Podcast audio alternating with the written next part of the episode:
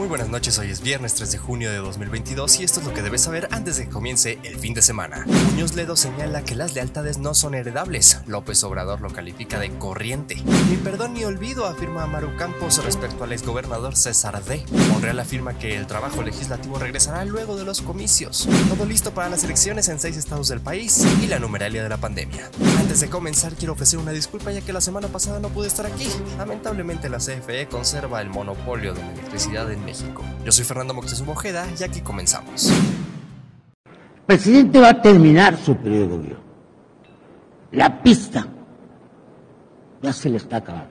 Él piensa que puede heredar al siguiente gobierno su asociación con los delincuentes y que eso le otorga mayor poder, porque además de tener la autoridad, los recursos del gobierno federal, estos se suman a los del narcotráfico. Debe entender Andrés Manuel Observador que su contubernio o alianza con narco no es heredable, no es heredable. Ya no va a necesitar el narco del presidente. En 2024 va a ser un enfrentamiento muy serio en el país. Con estas palabras, el político Porfirio Muñoz Ledo remarcó que las alianzas con el presidente Andrés Manuel López Obrador tendría con el crimen organizado no son heredables al próximo gobierno, por lo que debe entender que su tiempo en el poder tendrá un final, aunque crea que nadie se le puede oponer. Al respecto, el titular del Ejecutivo Federal lo calificó como una acusación muy corriente y vulgar. Es realmente muy corriente, muy vulgar todo esto el licenciado Muñoz Ledo me conoce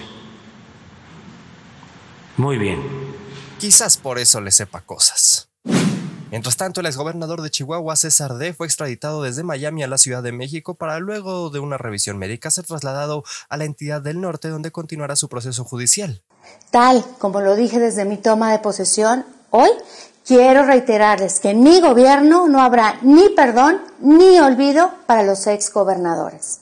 Habremos de concretar por fin la extradición del exgobernador y celebro que de esta forma pueda llevarse el proceso judicial en México para que se haga justicia, esa justicia que tanto nos prometieron y que ahora finalmente haremos realidad. He dado instrucciones al fiscal general del Estado al maestro Roberto Fierro para que tienda de forma meticulosa las carpetas de investigación. Por su parte, la Fiscalía General de la República puede también solicitar la atracción del caso particular al ámbito federal.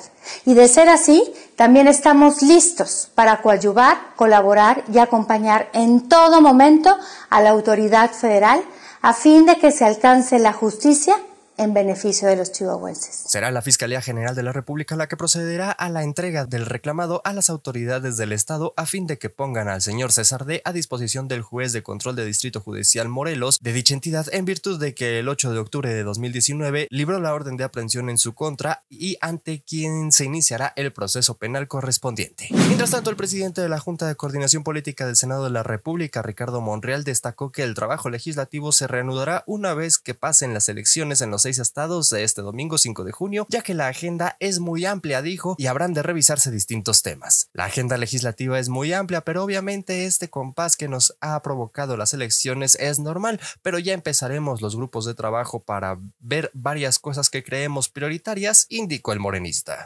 Ya casi para despedirnos le comento que este domingo, como todos sabemos, se definirán seis nuevas gubernaturas en Aguascalientes, Durango, Hidalgo, Oaxaca, Quintana Roo y Tamaulipas, donde participarán alrededor de 11.7 millones de electores. De acuerdo con información del Instituto Nacional Electoral, este ejercicio tendrá un presupuesto de 885 millones 902 mil 408 pesos.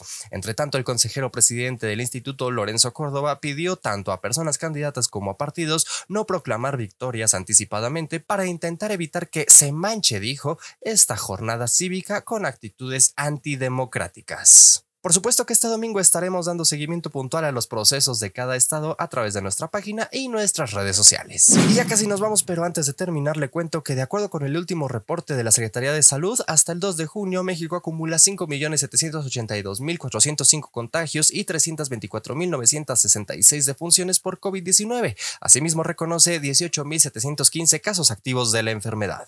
Por mi parte es todo, yo soy Fernando Moctezuma Ojeda, arroba Fermoctezuma o en Twitter e Instagram, fermoctezuma.news en la web y si así me lo permite la próxima noche de viernes nos escuchamos en este mismo espacio. Además le recuerdo que este domingo desde temprano estaremos trabajando para darle seguimiento puntual a los procesos democráticos. Si usted vive en alguna de estas entidades no se olvide de ejercer su derecho.